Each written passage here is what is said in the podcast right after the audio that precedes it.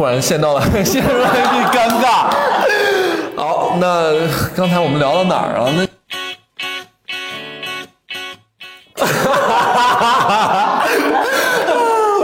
也已经疯狂了。我觉得我身上最大的标签应该就是温柔。东东北姑娘温柔这件事情，来好好解析。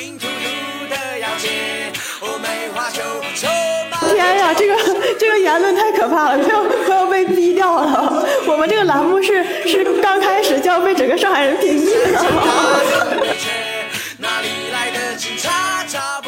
好了，各位听众，大家好。我们今天呢，是我们跟大家见面的一期，我也不知道是什么第几期能发得出来的，多大点事儿啊！我是你们的主播 Jalen。那今天的话，我邀请了三位我的同事，都是东北姑娘，非常非常的有意思。然后我们今天就想要找他们来聊一聊我们东北上上面发生的一些非常有意思的事情，因为他们在上海待了非常非常长的时间。那我先有请让他们先自我介绍一下。大家好，我是来自黑龙江的阿娇。大家好，我是来自辽宁沈阳的贾如。大家好，第二只来自辽宁沈阳的姑娘小花。OK，好了，那三位姑娘已经全部都已经介绍完了。那有哈尔滨，还有沈阳的两位的同事。那我想要做这个节目的时候，也是想就觉得东北人呢，其实有很多可以聊的地方，所以今天呢，也是邀请他们来来聊一聊。所表达的一些东北人的一些趣事当中，跟大家可能理解到的一些趣事里边有一些什么样子的区别？那呃，在这里边的话，就是我们先起个头吧，好吗？就是呃，由我先跟大家去分享一个我自己当时在上大学的时候的一个情况。我在上大学的时候呢，因为我是在呃体育系，所以当时我的那个东北的那个几个同学，一个辽宁，一个吉林，然后一个内蒙。当然，那三个姑娘呢，就是说话的声音跟那种豪放的性格，真的是你走到哪里都能听到她们的声音，都非常非常的奇葩啊！真的是让我就是对东北人就有一个非常非常明显的印刻，就是他们的性格非常的豪放，而他们的酒量也非常好。他们就说他们在他们在他们在宿舍里边没有水喝的时候呢，就拿出自己藏在床底下的那个二锅头，然后开始就喝一点儿。然后我当时一听，我说，我说我的天呐，怎么回事？就大概是这个样子。我我当初见到他们，然后上大学见到真正的东东北人，跟他们相处四年的时候，就是这样的一个状态，都非常有意思，非常有意思。那不知道大家呃有一些什么样可以跟大家分享的一些有趣的事情？来，可以谁先来？刚才主播詹朗提到说，他认为东北女孩酒量特别好，平常拿二锅头当当水喝。就我要我要提一下，这是一个就地域偏见。因为我记得我十八岁大呃高中毕业，准备吃散伙饭，我们要喝一个喝一顿大酒。我想说，我应该可以千杯不倒吧，因为我从来没有正式的喝过酒。结果当天晚上，我很难过的发现，我真的就是酒量很菜的一只小弱鸡。我差不多一瓶啤酒就已经要不省人事，就是已经感觉到头昏脑胀，脸。红发灰，然后我就很难过，因为我爸爸、我爷爷都是一个酒量的很厉害的人，一斤白酒不在话下。我不知道我遗传了谁，我差不多就是一瓶白酒的呃一瓶啤酒的量，所以我得知，一瓶啤酒，然后亲身试法之后我就很难过，我想说我给东北人丢脸了，以后我怎么出来闯荡？所以我觉得这个啊。酒量好不好，真的完全看看基因，哎，还是看个人。这个还是很看基因的。因为我记得我上大学到我上大学到大四那一年的时候，有一次，因为我当时读的是学外国语嘛，就是全部都是女孩子，然后在在寝室里面四个人说，要不然我们就我们就喝一次酒嘛，因为四个人其实没从来没有四年的时候从来没有在一起喝过酒。然后当时我我们破天荒的买的是 real，我现在想想简直菜的一批。real，真的很 real。二吧，酒精。对，就百分之二嘛。然后我们当时寝室总共四个人，然后反正最后的结局是总共喝了四瓶，然后四瓶倒是都见底儿了。然后我一个人喝了两瓶，两个就是呃，另外的两个女孩，一个是大连人，一个是锦州人，就都都是辽宁旁边的人嘛。然后两个第二天一天没起来。喝酒这个事儿，我是觉得，就是一是看基因，二是看训练。就我是相信酒量是可以被后天训练出来的。一看，假如就是训练的不错的人，但是这个训练呢，就是它是也会倒退的，这个水平，就是你长期不训练，它也会，对往往回倒退没。有，其实科学的说法来讲的话，是因为你你只是你的身体的耐久度更高一点，但是这个真的是取决于每个人自己身身体里边的解酒酶。然后我自己是来自陕西西安的嘛，然后很多的同学说啊，你是来自西北的，你是个西北汉子，你肯定能喝。我我操，这个真的是不行，就就是喝喝一点儿，然后就开始整个身体就开始过敏，然后就全就红了。就真的是喝不了，就是跟人就是跟哪里人没有关系，只是大概率事件里边，比如东北人能喝，上海人喝不了，就大概这种。据说应该是江苏人酒量最好，网上的统计学，其次是山东，东北还是排在后面。哦，这样子啊，对，难怪我室友是山东人，确实挺能喝的，对对对对。嗯，我我是觉得那个好喝爱喝是有的，但量多或者少就不太一定。就是声势浩大的把架子拉开说来喝，这个是有的。声势浩大不是不是，当时说那个要采香喝嘛，在在东北的时候，来来跟大家解释一下这个采香喝。这个就就是说声势浩大的拉开架子喝嘛，就是你不管几个人去饭店，你说来咱今天撸胳膊就喝，肯定要先就是使劲点。呃，然后采香呢，就是香都不是最原汁原味的叫法，叫件儿。件儿件儿对，来一件儿呢是二十四瓶，是那种塑料那种哎，对对对对对那种筐对对，然后是呃二十四瓶，一般都是来一件儿一件儿起。但是呢，就是怎么为什么说是声势浩大的拉开架子，然后酒量不一定呢？因为最后都会退的。哎呀，对，而且有的时候会说先来两件儿的时候，是因为桌太大了，摆一件儿的时候够不着，然后你会发现退了一一件半。哎呀，所以就是首先我们先把那个东北人能喝的这个刻板印象先打破了哈，就不是哪里人都可以喝的哈。那接下来，我我觉得大家肯定还会有刻板印象，就是东北人就是呃特别的性格特别的暴躁哈，就那种你你你你瞅啥，瞅你咋地。不是是吧？来来来，解释解释。我觉得我身上最大的标签应该就是温柔。东北姑娘温柔这件事情，来好好解释这一下。两位姑娘，你们不要笑啊！我觉得，因为很多人都说我很温柔，甚至我老公最近也经常说，我没有见过像你这么温柔的人，所以我觉得那一定是我我的温柔，应该是我身上最大的一个特质了。所以我觉得我应该可以代表温柔的东东北女孩。等一下，你的老公是哪里人？他是湖南人，他是湖南人是吧？。对，呃，那你应该用湖南话来去那个普通话来跟模仿一下当时你们俩的那个交流状态。湖南普通话。哇塞，我突然有点长沙素普，我可以模仿一点。嗯、我 你模仿一下你们俩当时是怎么说的？就是你把你那个东北味儿提出来那种。这好温柔的喽啊，好像不是很像。我觉得不行，我还是语言天赋差了一点。好，不为难你，不为难你。呃，那刚才有说到关于那个这个性格暴躁的问题啊，我在我在想，就是上学的时候，你们有没有发生一些呃，就是可能有校园霸凌啊，或者一些这种事情的发生？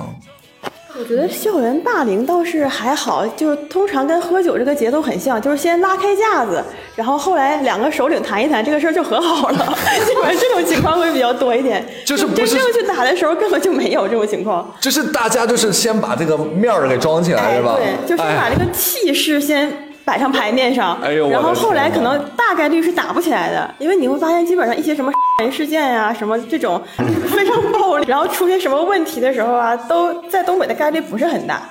对，然后还有一个点就是东北的。呃，一般这种校园霸凌啊，或者是什么打架呀、团伙什么，不都是就是男男生之间会比较多吗？女女生其实还好在这方面，对我也没有碰上过。但男生之间在东北还有这么一一句话，就是没有一顿酒解决不了的，有有有时候两个帮派出去喝一顿去，这个事儿也也就完事儿了。而且我觉得就是，嗯，不能说东北人暴躁，但是相对来说性格会稍微急一点是有的。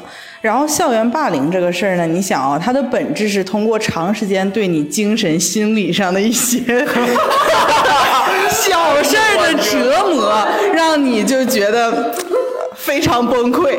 我们忍不了这个长时间的，有事儿当即立刻就解决了这吧倒。是，的，老师，我就忍不了。你说来来来，跟你干一架，完了。对，我看你不爽，我怎么可能忍着我每天对你做一点点小事儿，然后让你觉得不开心？关对方没打你，我忍不了。对呀、对我在这里边就分享一个当时我在那个学校里边的一个事儿，就是我呃当时呢我在一个俱乐部里边，然后那个外面的那个呃企业找我们俱乐部里边借那个呃会议室来做这个做学生的这个一个讲演，当时因为学生来的不多。所以他们呢就不想给我们钱，当时一千块钱。这个时候我们的那个负责人就找到我说：“哎呀，你怎么办？他们不想给我们钱，我们找点人就是撑撑场面什么的。”然后我当时在想说啊，那就叫我体育系的那些哥们儿出来，给了一个东北人打电话，我东北那哥们儿过来说：“哎，我说你你过来给我撑撑场面。”然后他就带了一群人，然后抄着家伙就过来了，什么家伙？然后就哎呀，这个就是那种。之类的，真的就真的就超，我说哎，我我我我我说就是不是不是让你真的来打架，就是让你撑撑场面。我说那个哥们儿就说，在俺东北啊，就是撑场面就是这个样子来的啊，就然后我当时就啊 我说怎么会这样子，就是，然后当时当时就是这个场面一度陷入尴尬，然后就是对面的那那些人也看到说啊好像来了很多人，说赶紧把钱给了，就这种这种情况。哇 j a l 也是见过大世面的人。没有没有没有。摘了也是见过群架现场的，但是一般这种情况下，就是你街上可能走几步，你也能看到一堆人围在一起，好像要做打架状，但基本上后面都不会有事情发啊，生。是的，我觉是的。得受到那个《古惑仔》这部电影的影响，不管怎么样，场面先有，但实际上很多都最终没打起来的，很多都是嗯，嗯感受一下当年《古惑仔》热血的感觉。哎，对，这个事儿就是蔫人才干狠事儿的，我们只是狠人都干那种比较淡定的事儿。所以还是说我们呃都是一个守法公民嘛，所以我们还是尽可能的不用暴力去解决，我们就 peace and love 哈。我们回到正轨上面来哈。和平与爱 OK，好。翻译的好。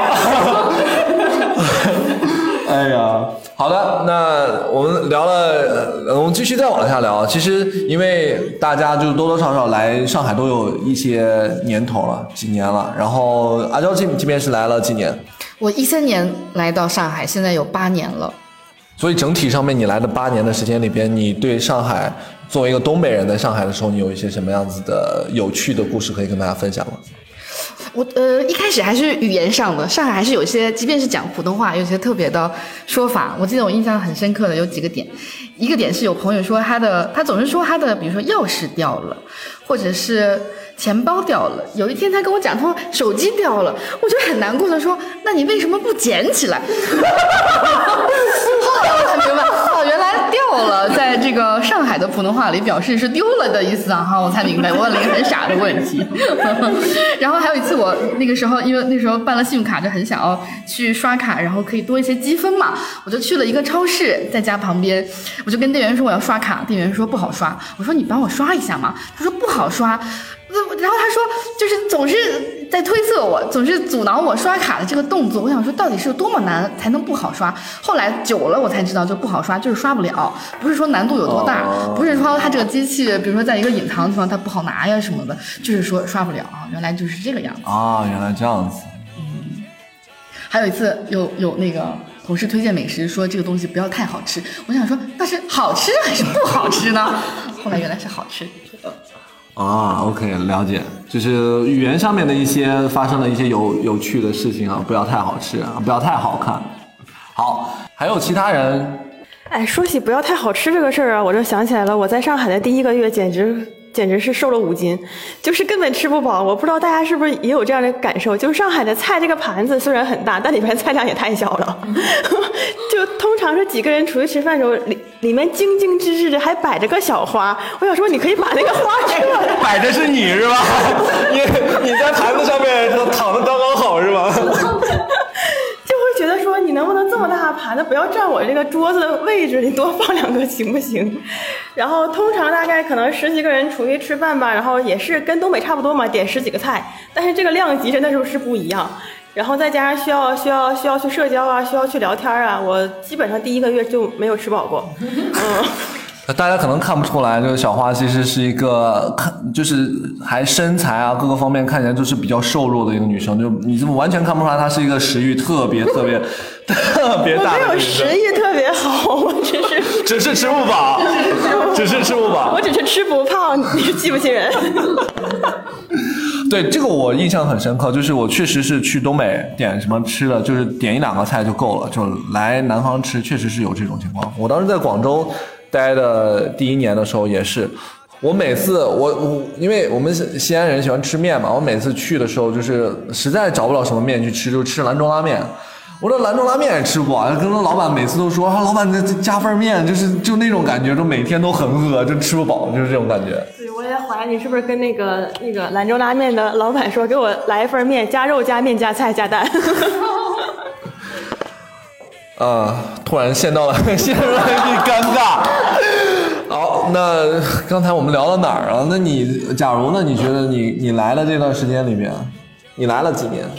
我一九年来的，哦就是时间没有那么长，年半的时间，啊，差不多。对，嗯，嗯，差不多。然后我会觉得，嗯，其实因为可能我们住的比较非市中心，所以我们住乡下，其实 对各位听众朋友们，我们是住乡下，就是 就是上海大农村的地方，真的是。嗯，然后可能住的离上班的地方也不远，也不会特别感觉到有，比如说大城市的那种通勤啊，或者是特别拥挤啊什么的那种感觉。但是，一旦你是想要，比如说进城去，你还是能感觉到这个城市真的太大了，就是大到让你觉得不方便。那举个例子嘛，有没有好好玩的事情或发生的事情？嗯，第一次来上海，就是你还没来工作的时候，你第一次来上海的时候，你当时是什么样子的感觉？你当时来上海的时候，当时是做什么？当时是来来看 F 1大奖赛，但那个不是我第一次来，但是我第一次来的时候，距离现在太远了，有个几十年了吧。就已经想不起来，所以你能有印象当中的是，就是上大学的时候，对，那不是 F 一的那个场地就非常的远嘛，离市中心的地方。对，但但是因为这个城市特别大，然后当你想要选择一些更快速的交通方式的时候，通常就是地铁嘛，然后或者是呃轻轨，就是在地面上，那你就看不到这个城市的很多真实的样子。子，OK，是的，哎，其实我觉得这个也是啊，就是如果正常情况来讲的话，我我也是，就是正常我去到一个新的城市里边，我能不坐地铁我就不坐地铁，我就坐公交车，然后有一些什么观光巴士什么的，然后就可以坐在上面去看看这个城市的风貌。但我突然当时想起来，当时有一次在台湾，我有一个台湾的那个同学，然后他当时就说啊，说是听说我是从广州来的，然后他就说哦，哎，你知不知道啊？我当时呢。对我当时呢，专门去到广州，然后去到广州的时候，我就一路坐那个地铁，从一端坐到另外一端，然后我当时脑子在想，那不都是一样的吗？吹空调。这不是这这这个人的脑回路真的是呃太神奇了。对，你们你们对上海来的时候有什么印象？人啊或者怎么样？对人。我第一次来上海好像是零零九年的夏天，那个时候我第一次来到长江以南的地方，应该是我印象很深刻。我对当时上海的公交系统觉得很神奇，因为上海的公交车大部分站名是报一个十字路口，比如说我随便举两条路是赵家浜路和栖霞路，我不知道他们相不相接哈。我觉得这个报站名这个东西很有意思，因为大部分北方城市是以一个地标建筑。比如说，比如说西单啊，比如说王府井，但是上海是一个十字路口，然后在那个年代没有智能手机，然后也不是很发达，就有时候找一些那个你想要去的那个目标的地点很复杂的，但是但是我觉得很有意思。后来等我再生活到上海，我就开始逐渐习惯了这样子。比如说有时候打车也跟师傅说我要去哪个十字路口，但那个时候觉得很神很神奇。啊，OK，然后刚刚阿娇提到那个十字路口嘛，就是确实，呃，上海报站确实是比较有特色。一个是它都报这种路名嘛，还有一个就是如果你坐地铁的话，它会提醒你出站的时候去一些很神奇的地方，就 是卖面包的、学英语的，就是我不知道这是因为打了广告收了钱还是怎么样。就就他不会报那种非常地标性的，然后或者是有旅游特色的。对对，而而就是可能上海的旅游特色就是，哎，这个某某某某那个什么，呃，对，面包店什么之类的。对对对啊。然后刚才提到那个十字路口，就是我家是沈阳的嘛，然后我我不知道是东北普遍都这样，还是沈阳会更明显一点，就是呃南北向跟东西向的马路是有专门的名字的。就是嗯，南北向的叫街，东西向的才叫路，这样你才能锁定一个十字路口。但他们告诉我说，上海它报站是报两条，就是马路，然后交叉点。然后我听到他报 A 路和 B 路的时候，我就想这两条平行线 交在哪里？平行线里面没有香蕉是吧？哎其实确实是啊，因为上海也很奇怪，就是他把所有的那些名字啊，然后陕西南路、什么乌鲁木齐什么路，全部都归到自己这里，他觉得这儿好就把这个拿过来，那儿好就把那哈尔滨北路、大连路，哎呀，就非常有意思。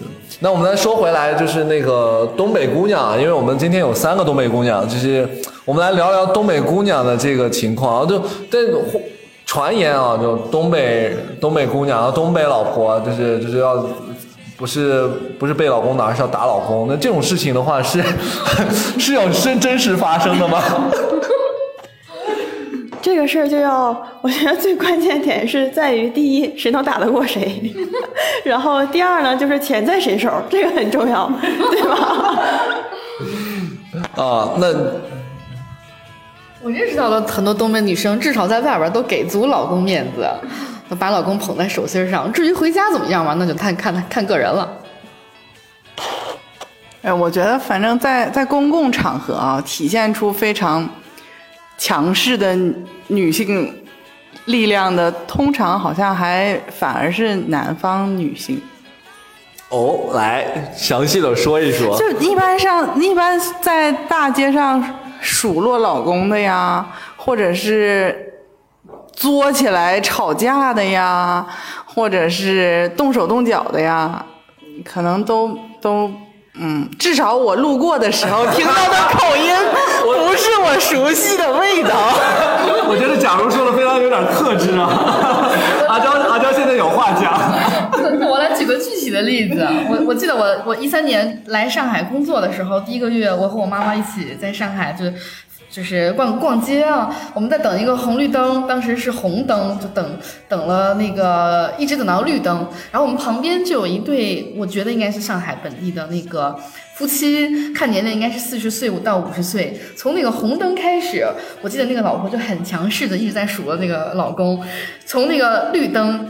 结束，一直到我们过了马路，他们的那个这个激烈的谈话还没有结束，而关键是那个男生那个老公一言不发，就把所有的都接受了。我觉得他的涵养也太好了，然后这个老婆在家地位也太高了。然后我跟我妈就议论说，哇塞，如果我妈在这个当街对我爸这样，我爸应该是受不了的吧？这内心这小心脏应该很快就要就要脆弱起来了。没想到上海男生是这么的温柔，我觉得很不可思议。所以我觉得啊，还是上海女人比较厉害。哦。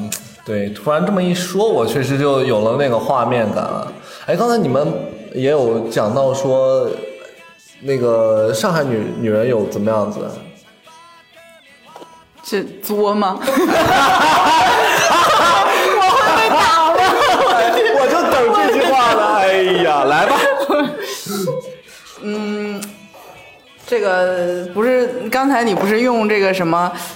东北女性暴打这个老公的老公的事情开开头的嘛，然后还有人把这个关联到这个东北离婚率非常高啊，然后说这是不是有其中一些关联性，就是无法忍受家庭暴力而选择就是分道扬镳。但但我觉得，反正至少从我了解到的，我的朋友啊，我家里面人啊，就是没有这种女性家庭施暴倾向。嗯啊，然后通常情况下呢，就我们不施暴，但也不接受，就是呃被施暴。就无论是真正的这种这个呃叫什么肢体肢体上的，还是一些就是言语、精神上面的。所以我觉得这个是嗯不惯病、不妥协，才是导致我们不能委屈在一个不好的、不快乐的这个婚姻关系里面的一个啊就是原因。升华了，升华了。嗯，哎，那那说到升华的话，可能我会觉得东北的离婚率高，可能会体现在女性的就是精神世界和经济地位都相对来讲会比较独立一些。对，因为我很少能，就基本上我的我的家里面和我身边的家庭当中，没有女性是就是全职主妇的，基本上是没有的。就是大大小小、多多少少都在社会上还是有一定的自己的工作的，对，都有一定的社会地位。所以这可能也导导致了说，不能说导致吧，就是成全了成全了大家各自更希望能够拥有的是各自希望的自主、独立、坚强、爱与。哎呀，我天！对，就是会会自主性会更强一点，所以就更有勇气去选择自己想要的生活，这可能是导致离婚率高的一个原因。但我反而会觉得，有的时候可能分道扬镳不是一件坏事，对，就是。呃，与其可能分到，与其可能分道扬镳，哎，不不不，怎么说？与其是谁与其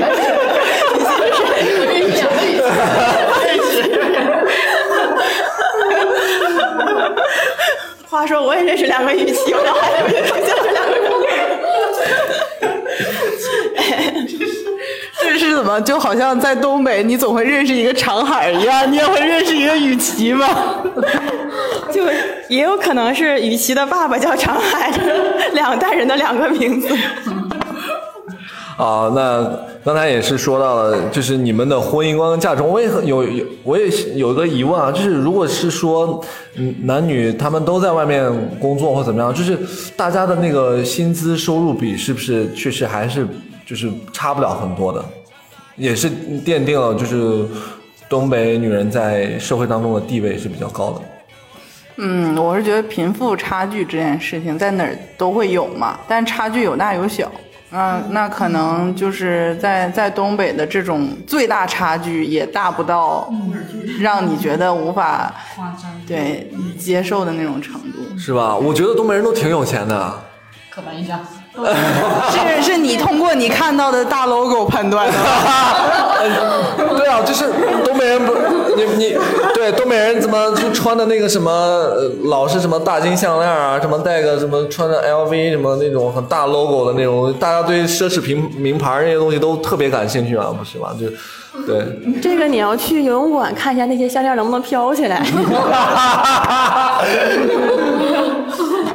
你游泳馆你一般见不太到，只有就是澡堂子你能见到，所以你就知道就是会不会飘。对东北社会大哥是吧？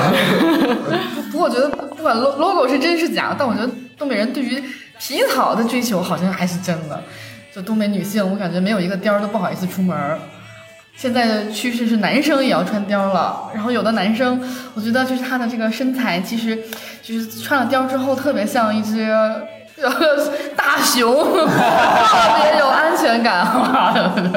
呃呃，对，所以所以我觉得，但是皮草我觉得还是少穿，毕竟是这个很多动物，我们还是要保护一下。对对对，我们是一个价值观很正啊，三观很正的一个节目，所以我们还是要宣宣扬一下。对，每次我妈每次我妈要去海宁皮革城买皮草，我就阻止她，我说妈妈不要穿皮草，我们要拒绝穿穿皮革，好不好？哎呀，这个这个发言给我的感觉像是一个南方姑娘的这种语气，很温柔的语气，不太像是一个东北女生说出来的话。来来，假如你来说一说你的东北，这这提起貂嘛，就肯定是、嗯还是有很多话题可以聊。的。那我们肯定前面先明确了，就是不鼓励购买，但是没有买卖就没有杀害啊，没有上海，没有杀害，你干啥？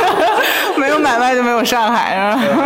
但是但是提起貂还是呃非常值得一聊。就我我不知道，就可能其他城市没有这种特殊的景象，就我们专门有呃皮草城一日游购买的那种专车。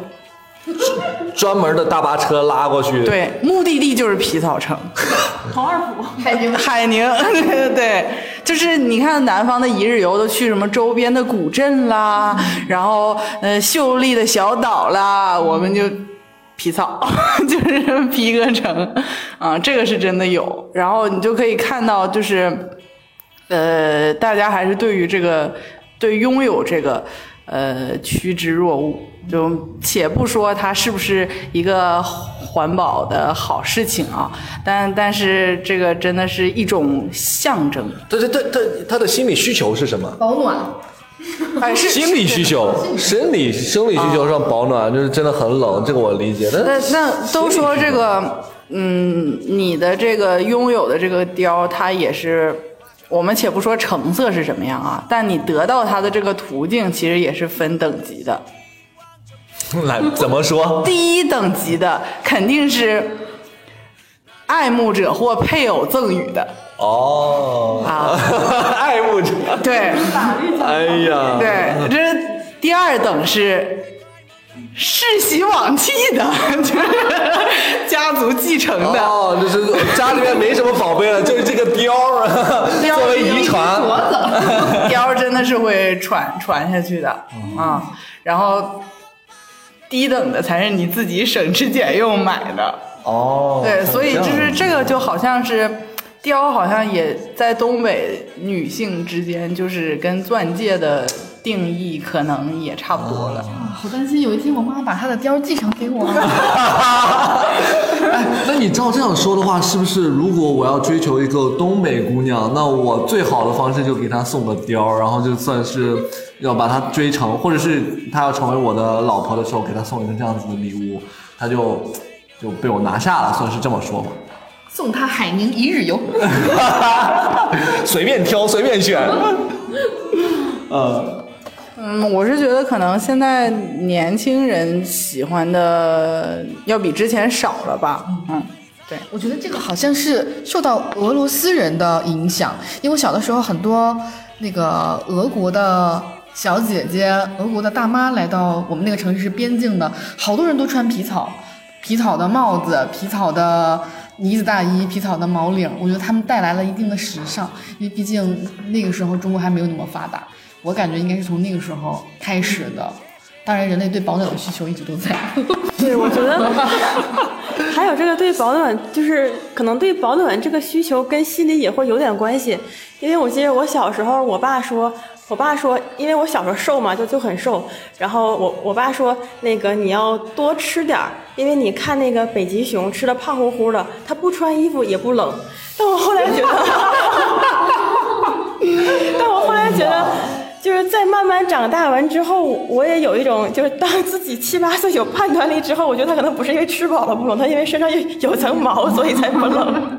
所以 maybe，嗯、所以可能那个阿娇刚刚说的，maybe。maybe，也许也许也啊，许也许，所以可能刚才阿娇说的那个，就是从俄罗斯那边传过来，然后大家开始穿穿皮草、穿穿貂这个事儿，我觉得可能也是跟那边人也发现北极熊吃饱了之后，它不穿衣服也不冷这件事儿也有关系。对，就还是先可能还是先有的这个身体需求，然后才开始慢慢形成了一种时尚。嗯，因为皮草是真的暖和，我试过我妈的裘皮大衣又暖和又轻。它其实类似于我们的羽绒服，当然羽绒服的那个填那个填充的是是从就是鹅和鸭子鸭这个产业链的废料，相当于废料而而拿来的。嗯皮草是属于稍稍没有那么这个人道主义的，嗯不过本质上我觉得是类似。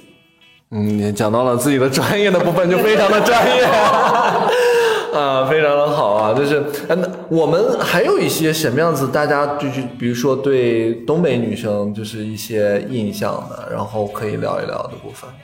就比如说打在公屏上。对，比如说我自己的印象当中，就是东北的女生身身材很高挑，然后很漂亮，然后都是那种，但是性格又很爆的那种感觉。然后就是，对，我不知道，我不知道你们平时接触的时候，呃，对是什么样，但是我觉得你们都是非常。就是特别友好，然后对性格也很好，然后对，呃，呃，长得都很漂亮，对。说到了点子上，就是求生欲，因为你到这边来之后，有的时候，呃，很多我们那边话不能轻易说出口，不然就得罪一片人。对，就是没关系，也不知道是谁。对，而且最最关键的点在于很多词汇上嘛，我们没有办法直接去来用。就比如说，就比比如说在东北，可能就是关系非常好，说，哎，你是不是缺心眼儿啊？就这可能是一个很就是很很开玩笑，并且没有任何杀伤力和没有恶意，然后甚至可能还是比就是关系非常好的人才会这样讲的一句话。对对对但是我们在在上海，在南方，在在这样的城市，我们不能这样，我们不能这样来讲。呃，但是身高在，漂亮这个还是可以拥有的。啊，哎，这个是我体现的非常的明显，就是因为我们其实文化算是差不多了，我自己感觉就是，呃，我只要跟你很熟，我什么话都可以讲，但是可能就不会注意那个度，比如说你缺心眼儿什么的，哎，你脑子有问题什么的，会直接跟他说，但是他不会生气，他我我经常会有一些呃很很好的朋友，然后就来经常就这样子来讲我哈，骂我，我觉得嗯说的还挺有道理，就这种，但我。我在广州或者在上海，就在南方城市里边，确实就是吃了很多这样子的亏。我就觉得我跟你很熟的时候，然后我可以什么都讲的时候，就反而会被人误认为说啊，没有 你对你有恶意，或者你的沟通不行，你的沟通力有问题。所以这个部分确实是一个挺大的。嗯，对。我感觉到东北人普遍还是比较容易打开心扉，嗯，比较这个稍稍自来熟一点儿，很容易就把自己掏心掏肺了。这个是我我的确有感受到地域的不同，不开地图炮，这是我感受到的。不知道两位有没有类似的感受？两位都是比两两位两位都是比较比较内向哈，比较稍微有点内向，就是我觉得我觉得这里是有点神奇的，就是有点内向的性格，然后再结合东北文化上面的熏陶，然后他就是。就每一次，每一次我看到对每一次那种碰撞，他就他就想笑，就是你们可能没有办法体会出来我看到的画面是怎么样子。就是假如跟小花他们就是那种想笑，然后突然又不想笑，然后又把自己憋着，然后整个脸都憋红了那种，然后就那种感觉，我觉得还挺神奇的。你就是想说我们比较拧巴是吗？倒没有拧巴，就是哎，就是还就是我也不知道为什么会。两个文化跟就是文化是一个非常可以促使人有一个呃不一样的性格，然后但是它同时又天生可能会有一些其他东西在碰撞在一起的时候，反而也还挺有意思的，就是有内敛又有外放，对该收收，该该放放，是吧？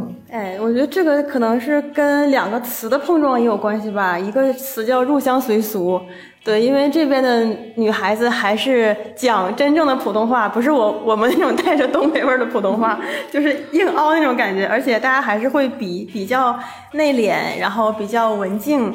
然后呢，呃，怎么说，慢条斯理，然后呢，让人看起来大家闺秀、小家碧玉，就就就很就是很可爱这种小姑娘的这个形象。而江南姑娘，哎，对对对，就是这种小镇江南姑娘的这种风情。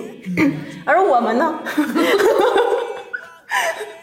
我呃，那个听众朋友可能看不到我现在这个姿势哈，我现在这个姿势就是翘着二郎腿是吧？对，就都不是翘着二郎腿，就是有一个脚甚至还搭在了这个桌子秤上。对，所以就是其实是一个呃内就是怎么说内心豪放的这种本性和呃到了南方来之后的这种入乡随俗也好，还是刚刚那个假如说那个求生欲那个词也好，就是两种感觉的碰撞会让我有的时候会很分裂，这个是真的有。哦，遇到遇到这种分裂的状态的时候，那你怎么能找到一个就是自我的那种感。哎，这个说的有点太那个什么了。哎，也没有，就是人生如戏，全靠演技啊。